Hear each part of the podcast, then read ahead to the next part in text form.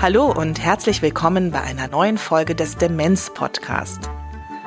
Ich bin Christine Schön und ich freue mich sehr, Sie durch unsere Podcast-Reihe zu begleiten.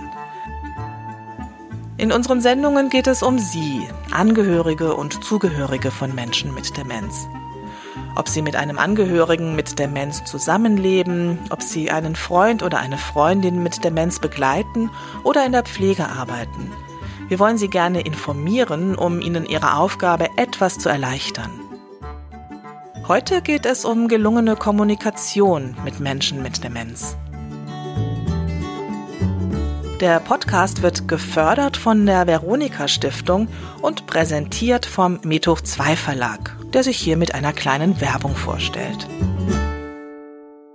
Die ehemalige Fernsehmoderatorin und Redakteurin Sophie Rosentreter hat neun Jahre lang ihre dementiell veränderte Großmutter Ilse gepflegt. Durch diese intensive Erfahrung wurde ihr bewusst, wie herausfordernd die Pflege älterer Menschen ist. Um Brücken zwischen Betroffenen und Pflegenden zu bauen, gründete sie die Produktionsfirma Ilses Weite Welt.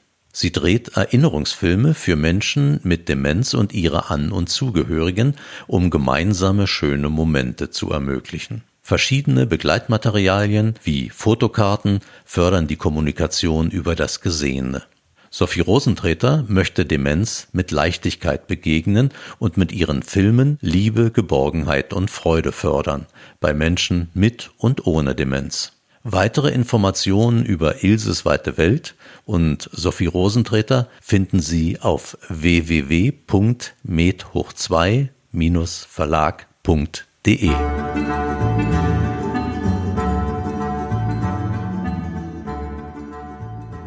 In Kontakt mit anderen zu sein, das ist ein Grundbedürfnis aller Menschen. Natürlich auch von Menschen mit Demenz. Manchmal haben Angehörige und Pflegekräfte Schwierigkeiten, mit Menschen mit Demenz zu kommunizieren, weil die gewohnten Kommunikationsformen nicht mehr wirklich funktionieren. Aber auch wenn ein intellektueller Austausch nicht mehr gut möglich ist, gibt es doch ein paar gute Wege, um miteinander in Kontakt und im Gespräch zu bleiben. Die möchten wir Ihnen gerne vorstellen.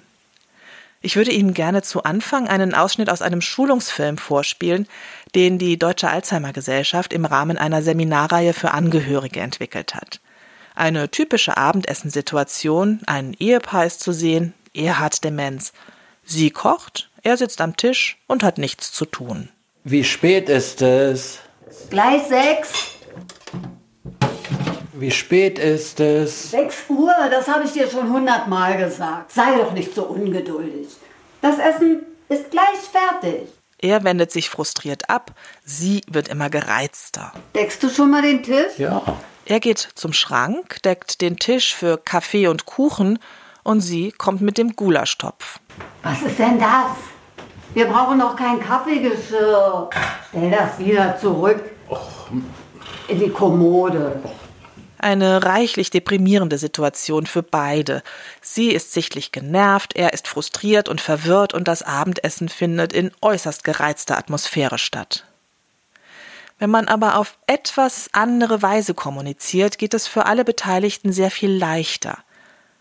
Wir hören mal in den zweiten Film rein. Der beginnt damit, dass beide in der Küche stehen und er in die Arbeit mit eingebunden ist, nämlich den Salat wäscht. Es ist fast 6 Uhr. Gleich gibt es Abendessen. Gulasch. Mit Kartoffeln. Schön. Wichtig ist, dass man immer nur einzelne Aufträge gibt, klar und einfach formuliert und beim Sprechen Blickkontakt aufnimmt. Wir brauchen heute die großen Teller. Stellst du sie dort auf den Tisch, bitte? Ja. Gut. Und jetzt Messer und Gabel. Wunderbar. Hast du gut gemacht. Und das Ergebnis? Das Abendessen findet in einer ganz anderen, positiven Atmosphäre statt.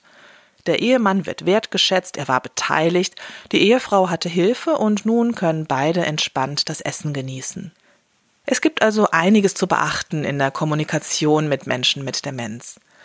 Helga Schneider-Schelte von der Deutschen Alzheimer Gesellschaft hat die Seminarreihe für Angehörige entwickelt, aus der auch die Filme stammen. Grundsätzlich zu beachten in der Kommunikation, dass Menschen mit Demenz langsamer werden. Angehörige haben ihr normales Tempo.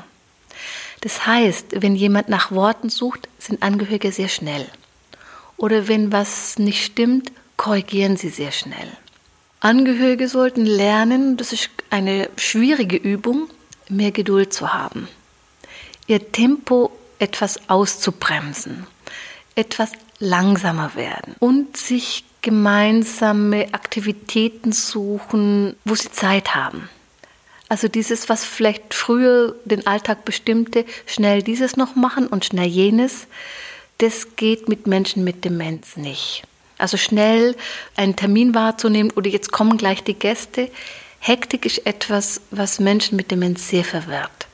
Und wenn es gelingt, selber ruhig zu bleiben, ist auch der Mensch mit Demenz, dem geht es dann besser. Es gibt eine einfache Formel für die direkte Kommunikation. Drei Begriffe, die man sich ganz gut merken kann, weil sie alle mit dem Buchstaben A beginnen. Ansprechen mit dem Namen, ansehen, atmen, wobei das Atmen für eine ruhige Ansprache steht. Der Neurologe Dr. Ingo Kilimann leitet die Gedächtnissprechstunde des Deutschen Zentrums für neurodegenerative Erkrankungen und der Universitätsmedizin in Rostock. Er spricht täglich mit Menschen mit Demenz. Das Wichtigste ist, sich anschauen. Das gilt übrigens auch für Nicht-Demente. Wenn man miteinander spricht, dann sollte man eigentlich auch sich anschauen. Aber gerade für denjenigen, der eben eine Demenzerkrankung hat, ist es nochmal ein Zeichen, es geht gerade um mich.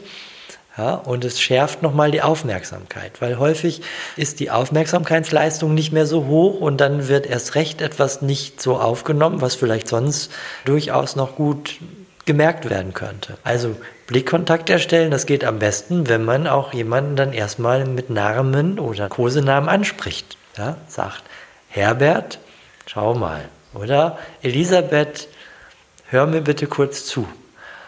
Und dann Augenkontakt, Aufmerksamkeit ist da und dann kann man auch was sagen. Und dann ist es wichtig, nicht so zu sprechen, wie ich das mache. Ich liebe verschachtelte Sätze, ja, ich liebe irgendwie umständliche Formulierungen.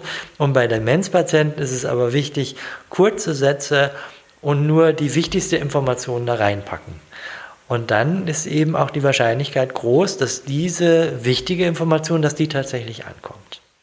Ein ganz wichtiger Punkt beim Umgang mit Menschen mit Demenz ist es, ihnen eine Wertschätzung für ihre Sicht der Dinge zu vermitteln, ihnen in ihrer Welt zu begegnen und diese ernst zu nehmen.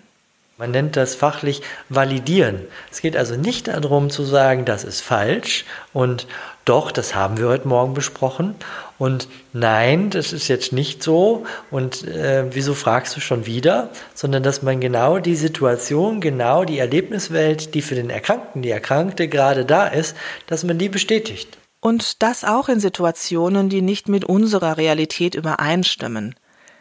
Menschen mit Demenz erleben Vergangenes oftmals als gegenwärtig. Es gibt zum Beispiel Situationen, in denen hochbetagte Menschen ihre Kinder, die auch schon über 60 sind, aus dem Kindergarten abholen wollen. Wir können daraufhin korrigieren, aber Frau Müller, ihre Tochter ist doch schon fast 60, oder, und das wäre die bessere Reaktion, wir können darauf eingehen und die Motivation dahinter ergründen. Frau Schneider-Schelte von der Alzheimer Gesellschaft kennt andere Beispiele. Wenn jemand erzählt, mit 80 noch auf dem Berg gewesen zu sein, wissen wir, dass es nicht der Realität entspricht. Doch wenn es uns gelingt, darauf einzugehen und neugierig zu sein, erfahren wir vielleicht Dinge, die wir vorher nicht wussten. Und ähm, es stärkt den anderen, wenn ich darauf eingehe und nicht es abtue, kann doch gar nicht sein. Also wenn jemand zum Beispiel erzählt mit 80, dass er gerade auf eine, eine Bergwanderung gemacht hat, ähm, dann gibt es verschiedene Möglichkeiten, darauf zu reagieren. Ich kann sagen, Papa, das kann gar nicht sein. Oder ich kann sagen, und wenn du auf dem Berg bist, was erlebst du dann? Das heißt denn nicht, dass ich äh, mitspiele bei etwas, was gar nicht stimmt, sondern Menschen mit Demenz erleben das im Moment so, dass sie auf dem Berg waren. Ein anderes Beispiel.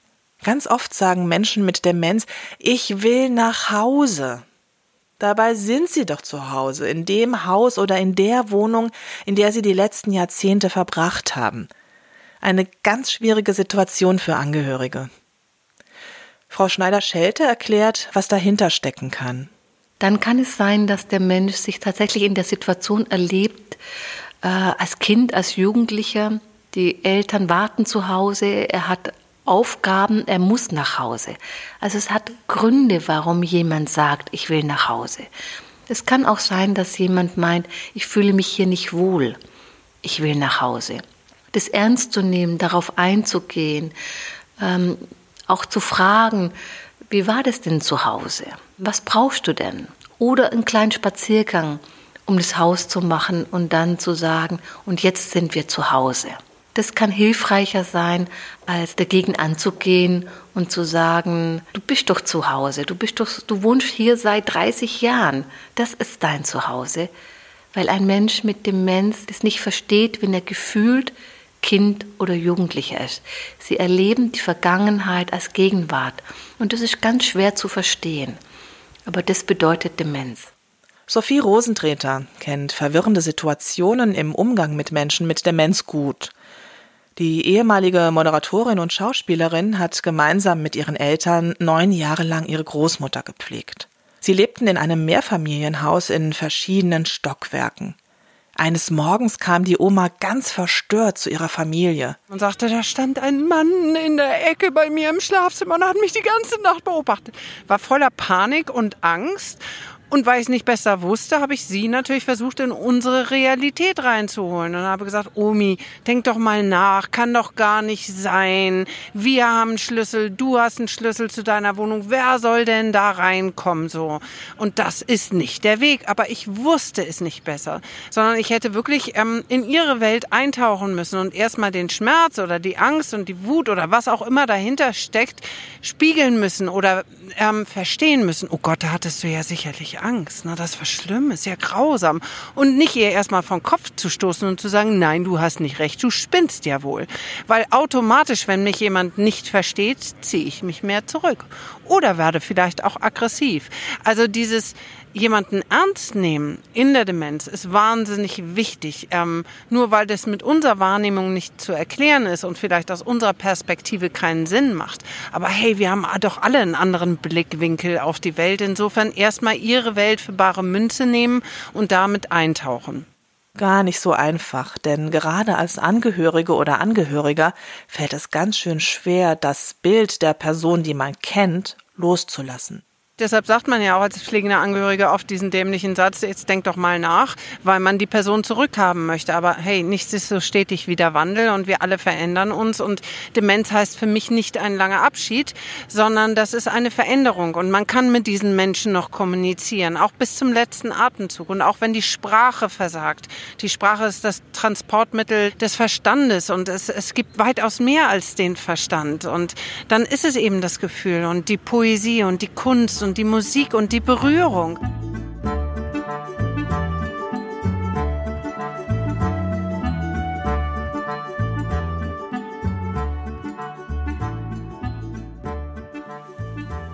Sophie Rosentreter hat das angesprochen. Poesie, Kunst, Musik, Berührung, Gefühle, das sind auch Kommunikationsformen die wir in unserer verkopften Gesellschaft oftmals vernachlässigen, mit denen wir Menschen mit Demenz aber wunderbar erreichen können. Ich kann nur für pflegende Angehörige den Tipp geben, setzen Sie sich mit den unterschiedlichsten Formen auseinander. Es gibt die Validation, es gibt die integrative Validation, es gibt die Musiktherapie. Es gibt ganz viel da draußen. Das klingt jetzt erstmal übermannend, aber es gibt nicht den Einkönigsweg, sondern ich brauche etwas, was zu mir passt. Aber das, was zu mir passt, kann ich erst herausfinden, wenn ich mich informiere. Und Wissen ist Macht. Und durch das Wissen komme ich weg vom Verstand hin zum Gefühl und kann mich immer wieder neu dieser Methodiken bedienen oder auch meine eigene Methodik draus machen. Zu all den Methoden, die Sophie Rosentreter gerade erwähnt hat, finden Sie Links auf unserer Webseite demenz-podcast.de. Im Anschluss an die Sendung stellen wir Ihnen zwei Methoden vor, den assoziativen Dialog und die integrative Validation. Expertin für die integrative Validation ist Ulrike Weigel. Sie spricht hier schon mal eines der wichtigsten Kommunikationsmittel an, um Menschen mit Demenz zu erreichen. Gefühle. Validieren heißt eigentlich nichts anderes als etwas für gültig erklären. Ich nehme den Menschen so, wie er ist. Ich akzeptiere ihn und ich hole ihn dort ab, wo er sich befindet. Man muss lernen, ihn einfach so zu nehmen, wie er jetzt ist und eben auch in der Kommunikation sich darauf einzustellen. Bei der integrativen Validation geht es um Ressourcen. Das ist ja auch sehr schön. Ne? Ich finde das ja auch gut, dass wir Menschen mit Demenz nicht immer so mit der Defizitbrille anschauen, sondern tatsächlich auch die Ressourcen in den Blick nehmen. Und wir, wir müssen uns verabschieden, Menschen mit Demenz auf der kognitiven Ebene zu begegnen. Wir müssen lernen, ähm, auf die Gefühlsebene zu gehen das Herz wird nicht dement, der Kopf ja, aber nicht das Herz. Und die Gefühle, die sind so eine ganz wunderbare Ressource. Das ist eine Möglichkeit der Menschen, sich auszudrücken.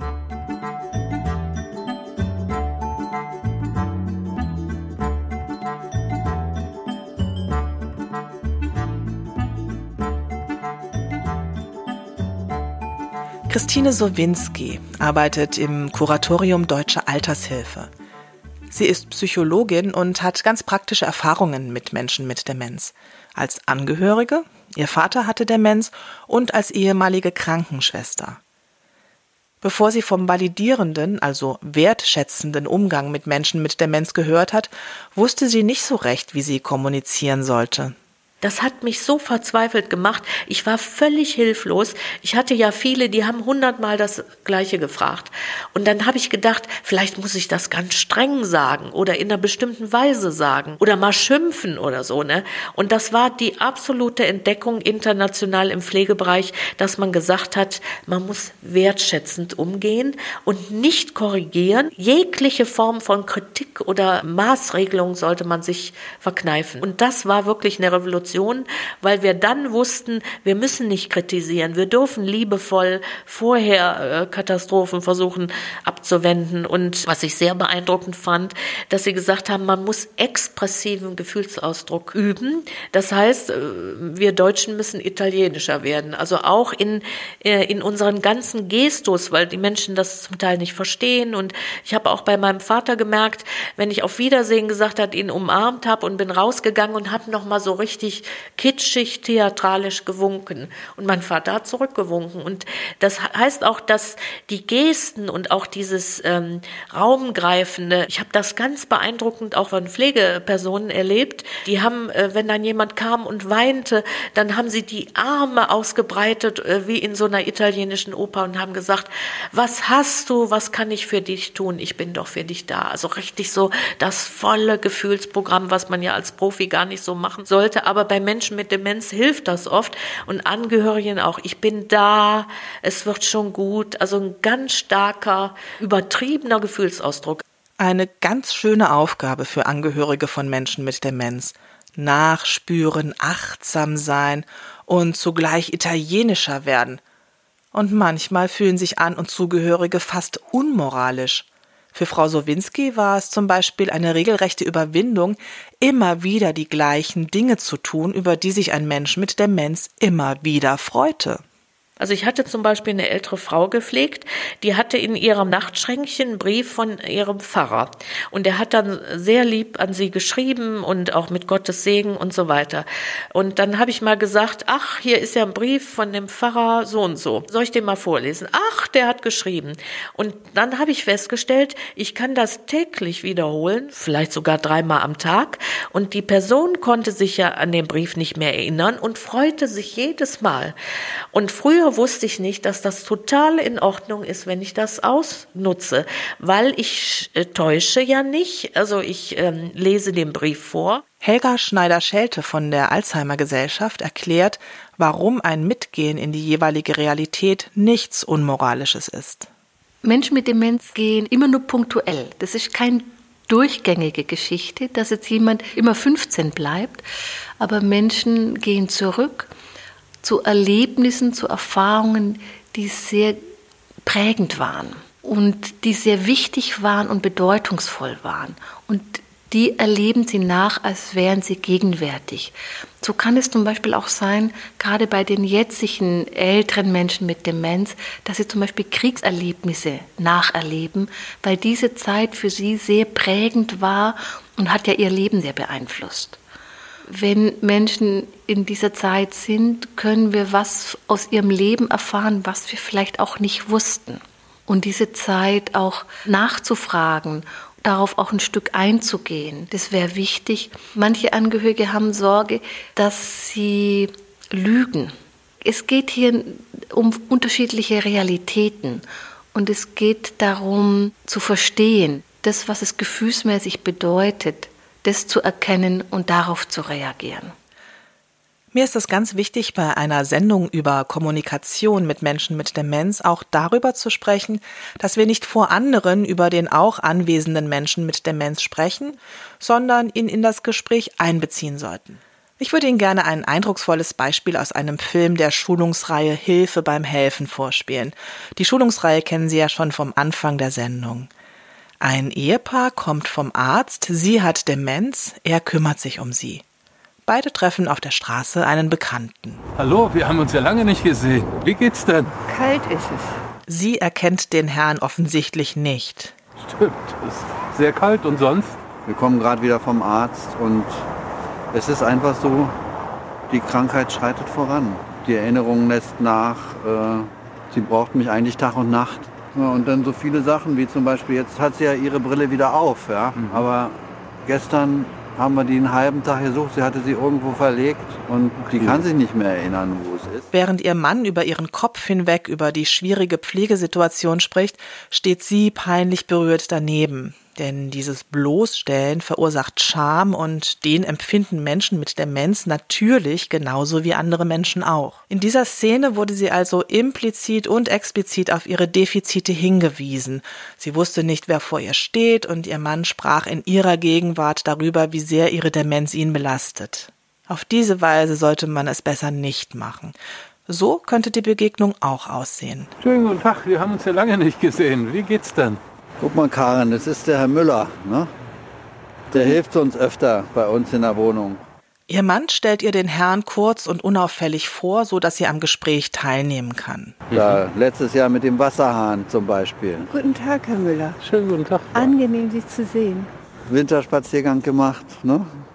Haben die Kinder gesehen mit den Schneeballschlachten jetzt hier im Park. Kinder zu sehen ist immer so schön. Hier wurde ein unverfängliches Thema gewählt, bei dem sie genauso mitreden kann wie die beiden Herren. Ich habe jedes Verständnis dafür, dass Angehörige ihr Herz über die schwierige Pflegesituation einmal ausschütten müssen. Aber bitte nicht vor der Person, um die sie sich kümmern. Dafür gibt es die Möglichkeit, eine Angehörigengruppe zu besuchen oder auch sich Auszeiten zu verschaffen, um mal mit Freunden und Freundinnen einen Kaffee trinken zu gehen. In der nächsten Sendung geht es unter anderem um Selbsthilfegruppen und andere Angebote zur Entlastung für Angehörige. Liebe Angehörige, liebe Zugehörige von Menschen mit Demenz.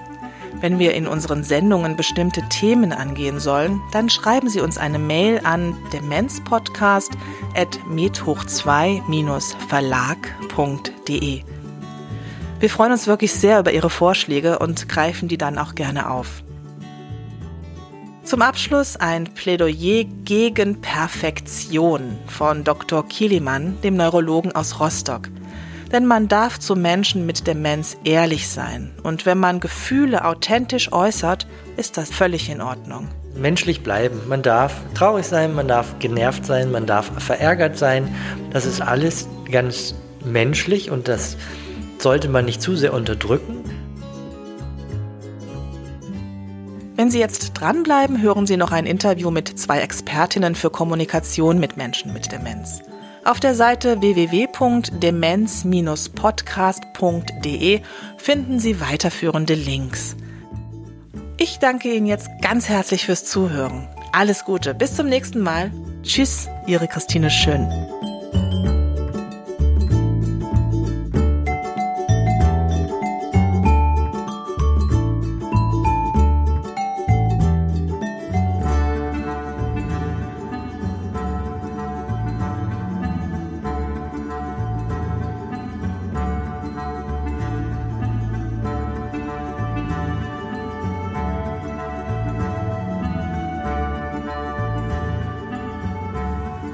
In der Sendung haben wir es angesprochen. Es gibt viele Methoden, um in Kommunikation mit Menschen mit Demenz zu treten. Zwei wollen wir Ihnen näher vorstellen. Die integrative Validation und den assoziativen Dialog.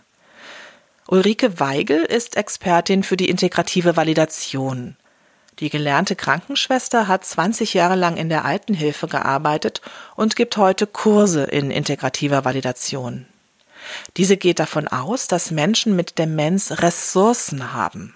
Und das sind unter anderem Gefühle, die An- und Zugehörige aufnehmen und spiegeln können. Natürlich erleben wir dann auch manchmal ziemlich starke Gefühle, die wir so nicht kennen, wie Wut. Und plötzlich ein, ein Wechsel hin zu Traurigkeit, so, so ein Gefühlskarussell, was ihnen als Angehörige täglich begegnet. Und da ist es hilfreich für die Menschen, wenn wir sagen, zum Beispiel, wenn jemand weint, Mensch, du bist aber heute ganz schön traurig. Ganze Last der Welt auf deinen Schultern. Das, ja, das kann man ja auch manchmal gar nicht so aushalten. Oder wenn jemand wütend ist.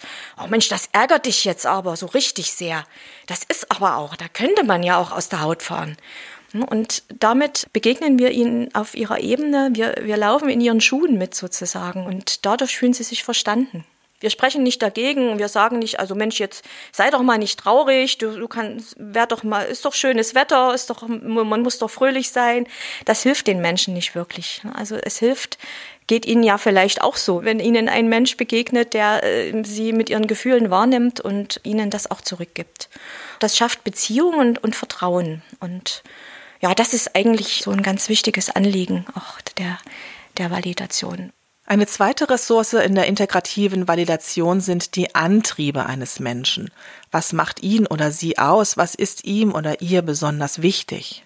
Antriebe sind Normen und Werte einer Gesellschaft. Also was die Menschen in ihrer Kindheit oder im Laufe ihres Lebens mit auf den Weg bekommen haben. Fleiß, Ordnung, Gewissenhaftigkeit.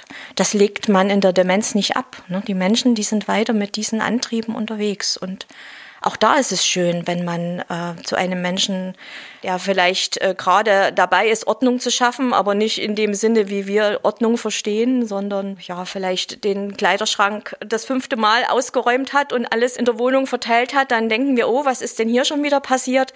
Wenn wir validieren, dann sagen wir, Mensch, machst aber wieder. Ordnung heute. Hm, muss alles, muss alles aufgeräumt sein. Hm, du kannst die Hände aber auch nicht in den Schoß legen. Das war schon immer so. Ich erinnere mich zum Beispiel an einen Klempnermeister, den wir betreut haben. Der war also immer in den Bädern unterwegs und hat geguckt, ob alles in Ordnung ist an den Armaturen. Das hat man dann schon wahrgenommen, dass er irgendwo in seiner Lebenswelt und mit seinen Antrieben unterwegs ist. Diesen Antrieb dann nehmen wir ist, auch wenn der Kleiderschrank ständig ausgeräumt ist oder im Bad Werkzeug rumliegt, nicht einfach, aber solange niemand gefährdet ist, ist es besser, es hinzunehmen und sich zu fragen, muss das Zimmer dann unbedingt ordentlich sein? Ich weiß, dass das sehr, sehr schwer ist. Ja, aber ich, den Menschen neu kennenlernen und ihn so akzeptieren, wie er, wie er ist. Das ist, glaube ich, für beide Seiten hilfreich. Das ist für den Menschen mit Demenz sehr hilfreich. Und das ist auch für die begleitenden Menschen sehr hilfreich, weil sie sich dann nicht ständig aufreiben und es nicht ständig Ärger gibt und vielleicht die, der eine oder andere Wutausbruch ausbleiben kann. Wenn man das Verständnis zeigt und sagt, ja, es, es ist okay so, wie du gerade bist, was du gerade machst. Einfach mal tief durchatmen und für sich selber zur Ruhe kommen. Gelassenheit ist ganz wichtig und etwas zulassen und den Menschen so nehmen, wie er ist. Da werden Sie merken, dass Sie selber auch ruhiger sind am Ende. Es ist eine Methode von vielen. Ne? Also es ist eine Interventionsmöglichkeit von vielen. Ich würde jetzt nicht sagen, integrative Validation ist das Einzige, was hilft im Umgang mit Menschen mit Demenz. Es gibt ganz viel. Es gibt Musik, es gibt Tiere, es gibt basale Stimulation. Also wenn, wenn die Demenz weiter fortschreitet, kommen wir ja auch mit Sprache nicht wirklich sehr viel weiter, sondern müssen eher den Zugang über die Sinne suchen.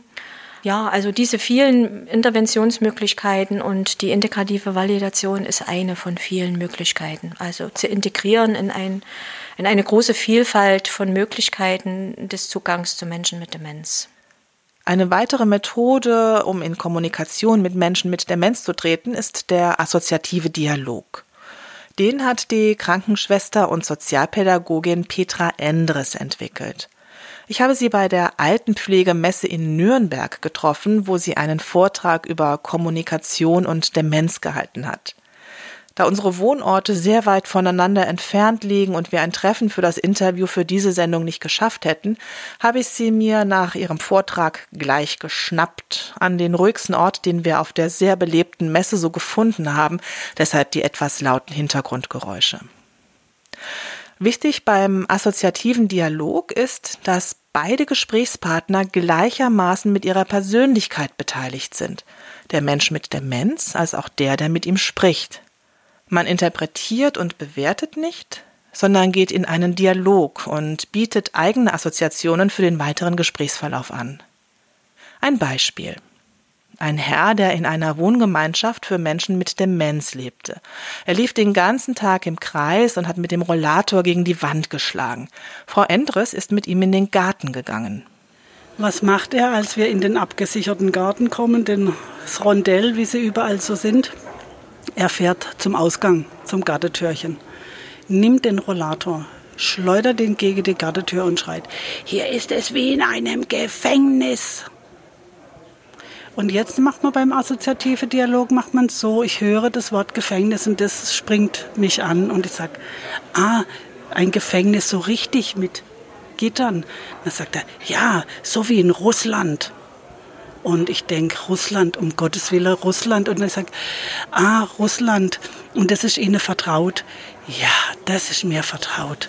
Und dann gucke ich das Haus an und zeige so hin und sage, ja, aber hier ist ja anders. Hier ist ja ein anderes Haus zum Beispiel. Und dann sagt er, ja, aber in Russland, da waren all meine Freunde dabei. Und heute hier bin ich allein. Und dann war der genauso entsetzt oder berührt über das, was rauskommt. Ja, das ist das, was mich beschäftigt. Das ist meine Sehnsucht. Ich bin allein. Frau Endres hat also nicht interpretiert und bewertet, sondern ist ganz offen ins Gespräch gegangen und hat mit ihren eigenen Assoziationen reagiert. Damit hat sie eine Brücke zu dem Herrn gebaut. Sie denkt, dass man durch die Methode des assoziativen Dialogs auch für sich einiges lernen kann. Wir lernen Flexibilität, wir lernen Ja sagen, wir lernen Toleranz, etwas, was wir nicht haben. Wir lernen wenn ich erstmal Ja sage zu der Sicht der Dinge, wie Sie sie sehen, heißt es noch lange nicht, dass ich sie auch so sehen muss. Aber ich akzeptiere diese Sichtweise. Und dann gucken wir, wie können wir uns die Bälle zuwerfen von den unterschiedlichen Sichtweisen, die wir haben. Da entsteht viel weniger Konflikt. Ich sage, was ich sehe und lasse dir den Raum. Wir glauben immer zu wissen, was der andere jetzt hat. Und es stimmt ja manchmal auch, wenn man sich gut kennt und sie wiederholen Dinge. Und dennoch kann die Motivation für die gleiche Handlung jeden Tag eine andere Ausgangslage haben.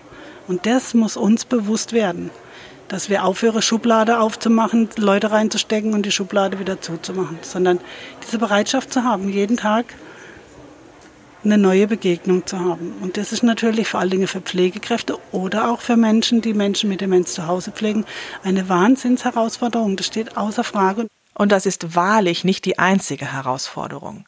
Und deshalb, das werde ich immer wieder in diesem Podcast wiederholen, ist es wichtig, sich als An- und Zugehöriger auch gut um sich selbst zu kümmern. Für Angehörige ist mir immer am wichtigsten, wenn die in meine Vorträge sind, dass ich sage, nehmt euch Zeit für euch. Nur dann fallt ihr mir nicht die Treppe runter oder kriegt einen Herzinfarkt oder was an der Lunge oder was es halt alles so gibt, weil sie sich aufopfern für den anderen. Und dann hat niemand was gewonnen. Niemand.